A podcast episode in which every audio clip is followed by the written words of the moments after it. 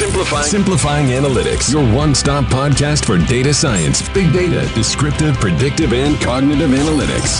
Welcome.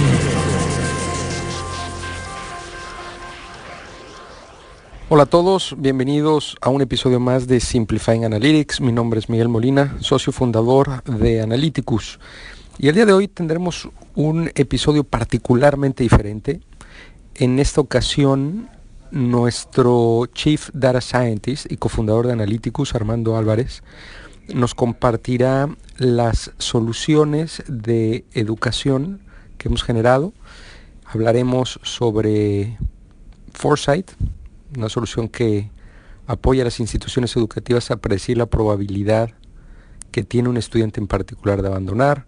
Hablaremos de optimización de admisiones, hablaremos de una solución para mm, prescribir una trayectoria académica a un estudiante. En fin, Armando les contará con un poquito más de detalle. Espero que disfruten este episodio.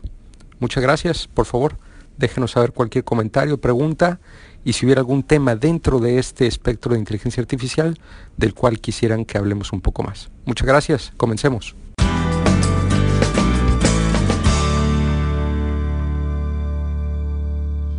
Hola, buen día. Yo soy Armando Álvarez, soy cofundador y Chief Data Scientist de Analyticus. Analyticus es una empresa especializada en analítica avanzada, es decir, en el desarrollo de modelos matemáticos eh, para implementarse en un contexto específico y solucionar una pregunta de, negocio específica. Eh, nos hemos especializado en particular en, la vertical de, educación, pues tenemos una serie de, soluciones de analítica avanzada o inteligencia artificial en dos principales vertientes. Una que tiene que ver con Learner Analytics, que es todo el proceso, gestión del ciclo de vida del estudiante, eh, es decir, utilizar la data de la huella que va dejando el estudiante a través de la universidad para poder eh, mejorar la relación eh, de la universidad con el, con el estudiante. Y otro, otras de soluciones que tiene que ver más con el proceso eh, de enseñanza y aprendizaje del estudiante que le llamamos Learning Analytics y que tienen que ver con cómo mejorar justamente ya la parte de exactamente cómo aprende un estudiante cuál es la diferencia que existe en cómo aprende un estudiante de otro, porque son diferentes las formas en que cada quien tiene de aprender, igualmente cómo responde un profesor o un curso ante esas diferencias en términos del aprendizaje, y tiene que ver mucho con personalización de, los contenidos. Eh, esta segunda vertiente, quizá más disruptiva en, una lógica de transformación de la educación, y la primera más eh, como un componente de optimización del funcionamiento actual de, la educación. Digamos que estas soluciones de lo que tratan es de utilizar data, transformarla, yo diría en unas cuatro o cinco principales eh, aplicaciones. Una que tiene que ver con segmentación, es decir, con poder hacer clústeres eh, dentro de un universo de estudiantes, de, universidades, eh, etcétera, que tienen ciertas características en común. Eh, otro que tiene que ver con cuestiones predictivas, es decir, predecir el comportamiento de algo que va a suceder, típicamente, por ejemplo, predecir la deserción de un estudiante. Otro que tiene que ver con la parte prescriptiva o de optimización y que supone como la recomendación del mejor camino en términos matemáticos se llama optimización, pues tiene que ver con cuestiones de, recomendación, por ejemplo, de materias con base en un perfil de egreso. Eh, y finalmente una parte que, que, está teniendo un boom dentro de la analítica que tiene que ver con la analítica cognitiva y que son todos esos casos de uso en donde quieres que un algoritmo aprenda a interpretar texto, a interpretar lenguaje natural, a interpretar una imagen, a interpretar un video y pueda hacer algo con ello. Eh, entonces, digamos que alrededor de estas cuatro grandes aplicaciones, eh, nosotros eh, hemos identificado casos de uso específicos en estos dos grandes paradigmas de disrupción, el, de Learner Analytics y el de Learning Analytics, pues brindarle a las universidades una serie de, herramientas que les permitan optimizar su trato con el estudiante.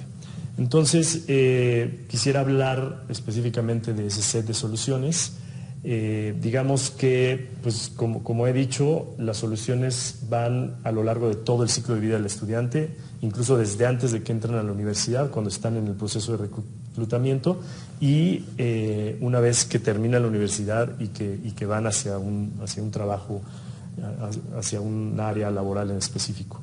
Entonces, la primera solución que tenemos eh, tiene que ver con el poder predecir probable es que un lead o un prospecto en el funnel, digamos, de venta de reclutamiento o de reclutamiento, tiene de pasar por las diferentes fases. Es decir, eh, normalmente como esto funciona es que alguien se mete a la página de internet o va, o, va a la universidad, a una escuela, da ciertos datos y a partir de ahí empieza un proceso eh, de, reclutamiento que se parece en cierto sentido a un proceso de ventas, en donde tú tienes leads, eh, tienes que irlos calificando y tienen que ir pasando por los diferentes procesos dentro de ese funnel hasta terminar en la inscripción.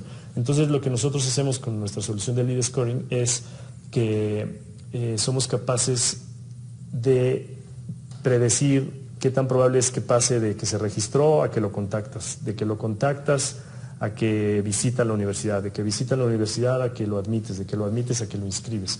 Y de esa forma le puedes dar a los agentes de contacto eh, pues una priorización que les permite eh, hacer más énfasis en aquellos prospectos que tienen más probabilidad de ir pasando por ese funnel y menos en los que de plano a lo mejor están dejando datos por dejarlos o no tienen ningún interés.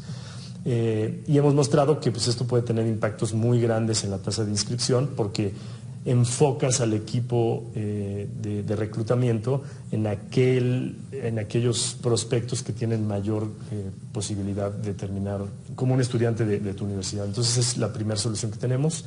Luego eh, hay una serie de soluciones que ya tienen que ver más con la estancia dentro de la universidad del estudiante. la primera le llamamos el índice de esfuerzo y compromiso o Commitment Index, que tiene que ver con medir, más allá de las calificaciones que tiene el estudiante, cuál es el grado de engagement o el grado de, compromiso que tiene con la, universidad. Entonces nosotros lo que hacemos es fijarnos en variables eh, como eh, qué tanto usa las plataformas online, por ejemplo, eh, qué tanto chatea, qué tan sociable es en los foros, si entrega todas las, todas las tareas. Este, o si en qué tantas actividades extracurriculares participa, qué tanto tiempo pasa en el campus, en el wifi, si renta muchos libros. Entonces nos fijamos en toda esta serie de variables que te dan cuenta de su compromiso con la universidad, más allá de si le está yendo bien en calificaciones o no.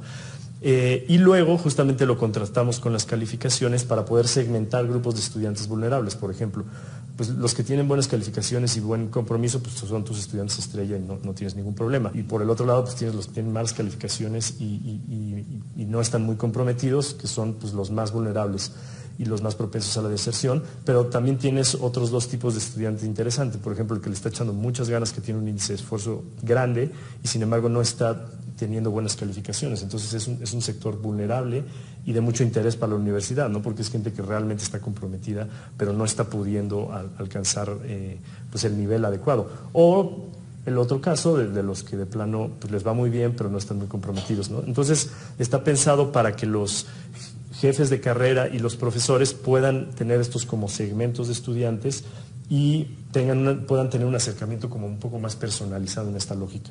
Esta es una solución un poco que combina eh, la parte de, que habíamos hablado de, ciclo de, vida, digamos, y de gestión con la parte del proceso de, de enseñanza y aprendizaje. Una tercera solución eh, tiene que ver con eh, poder predecir el éxito que un estudiante va a tener en un contexto dado, es decir, qué tan probable es que repruebe una materia, qué tan probable es que sea exitoso en una carrera en particular, en un curso en particular, en un semestre en particular.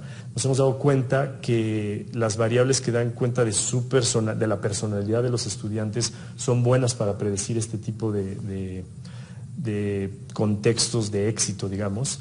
Eh, entonces lo que hacemos es que utilizamos texto abierto de, estudiantes, eh, ensayos de admisión, tareas, etcétera, y con una API cognitiva somos capaces de hacer una radiografía de su personalidad y, digamos, eh, tener un índice de 0 a 1 en términos de qué tanto tiene esa componente de personalidad, no sé qué tan amigable es, qué tan neurótico es, ese tipo de cuestiones. Y con base en esas personalidades predecimos eh, con información histórica pues, cuál es la probabilidad que tiene de tener éxito en, el contexto dado. Esta solución tiene dos, digamos, componentes de valor. Uno que tiene que ver con el trazado de la personalidad del estudiante, que ya de por sí eso te puede dar, le puede dar insumos al docente o al jefe de carrera eh, para conocerlo mejor. Y el otro componente predictivo que tiene que ver con eh, saber qué tipo de personalidades eh, pueden tener más o menos éxito dependiendo un cierto contexto de, éxito. Eh, nuestra cuarta eh, solución, que es digamos como la solución más tradicional dentro de la analítica avanzada en la vertical de educación, es la de retención de estudiantes. Aquí lo que hacemos es que predecimos cuál es la probabilidad que tiene un estudiante de desertar. Utilizamos información sobre su perfil, sobre su situación académica, sobre su situación financiera eh, y entrenamos los modelos históricamente para poder eh, darle a la universidad eh, de forma, digamos, periódica, pues estos scores de, de, probabilidad de, deserción que les permiten a ellos implementar programas de retención específicos y bajar sus tasas de deserción. Y finalmente eh, tenemos una solución que tiene que ver ya más con la, última parte, digamos, eh, del ciclo de vida y con el perfil de egreso que, los estudiantes tienen para ellos mismos.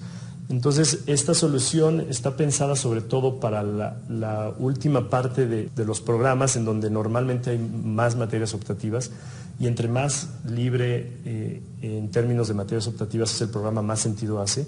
Incluso la diseñamos en conjunto eh, con el Tecnológico de Monterrey, eh, porque ellos están pensando en crear una malla, de, un mapa curricular que no es tan cuadrado como antes y en donde el estudiante después de un tronco común pequeño puede escoger dentro de entre cientos de, materias, de forma que tiene como una trayectoria única.